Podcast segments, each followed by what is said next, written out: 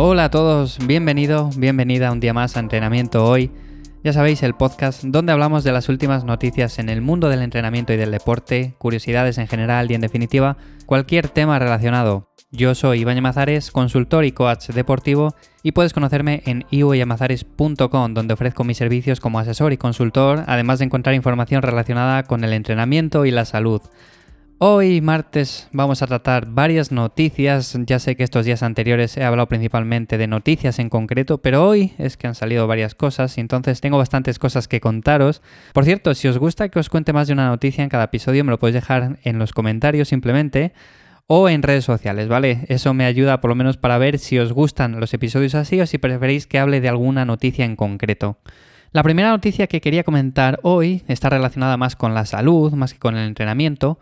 Pero bueno, todo está relacionado al final y es que han visto según un estudio, aunque ya os digo yo que no hace falta un estudio para esto, que más de dos horas al día a la pantalla de nuestro teléfono móvil puede producir sequedad ocular.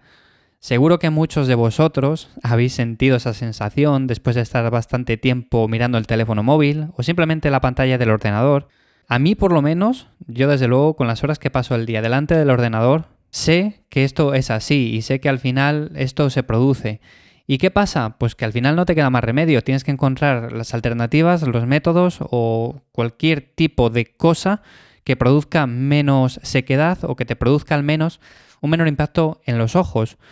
¿Yo qué es lo que hago principalmente? Quizás a muchos os pueda servir de ayuda, pero yo, por ejemplo, en el teléfono móvil y en la pantalla del ordenador utilizo un programa en el teléfono móvil no. En el teléfono móvil viene por defecto ya el, filtro este que deja la pantalla un poco como amarillenta, así, que quita la luz azul, el filtro de luz azul. Pero en la pantalla del ordenador principalmente lo que utilizo es un programa que se llama Flux, lo podéis descargar, es gratuito, además es muy fácil de encontrar.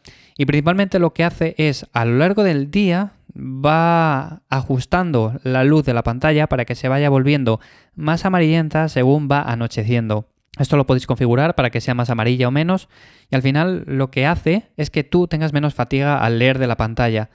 Y esto lo he podido experimentar yo, la verdad que se nota bastante, con lo cual si vosotros trabajáis bastantes horas al día con pantallas de este tipo, os lo recomiendo encarecidamente probarlo al menos y seguro que notáis la diferencia. Yo por lo menos cuando lo estoy probando, a veces que lo quito para ver la diferencia, o sea, quito el modo amarillo para que se vea otra vez la pantalla como sería normal, con la luz que emite normalmente, y se nota una barbaridad cómo afecta a los ojos. A mí por lo menos me afecta un montón. Entonces, aquí principalmente nada, la noticia que comentaban era eso, que han visto en un nuevo estudio que sobre todo personas que utilizan mucho tiempo este tipo de pantallas a lo largo del día luego tienen dificultad a la hora de enfocar, sobre todo mirando a larga distancia.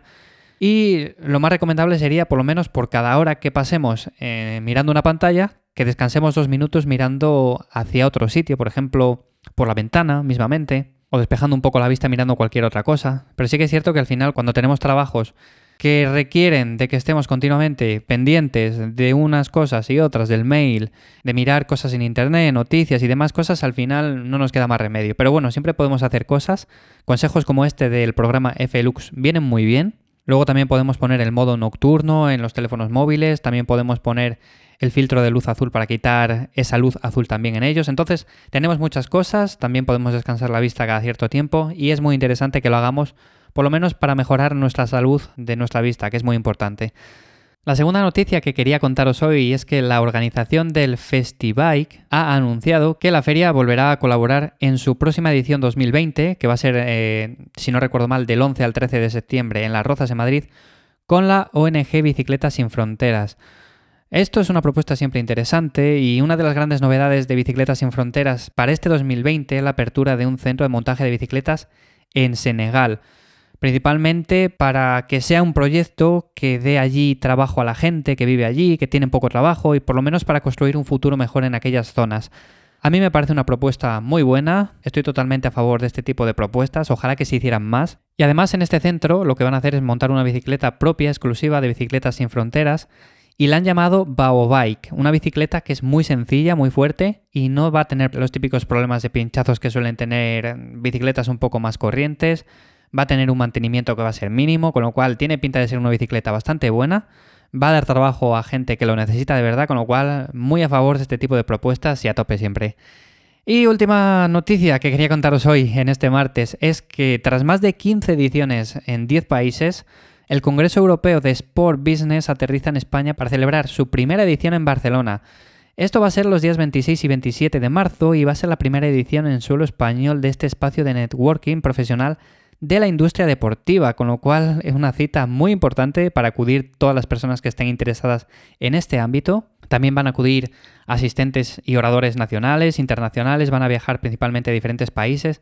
¿Y de qué van a tratar los temas? Pues principalmente de Sports Capital, de Fan Experience, transformación digital sobre todo en este ámbito, que ha sufrido en los últimos años una transformación brutal de Broadcasting, Inspiring Brands e Innovation and Sportage, con lo cual una propuesta también para meter en la agenda, para tener pendiente ahí el día 26 y 27 de marzo.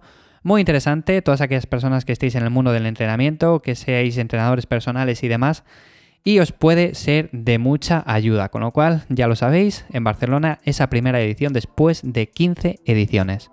Sin más, hasta aquí el episodio de hoy martes de entrenamiento hoy. Como siempre, muchas gracias por estar ahí un día más al otro lado. Nos escuchamos mañana miércoles en un nuevo episodio. Y sin más, espero que paséis un feliz día. Nos escuchamos mañana.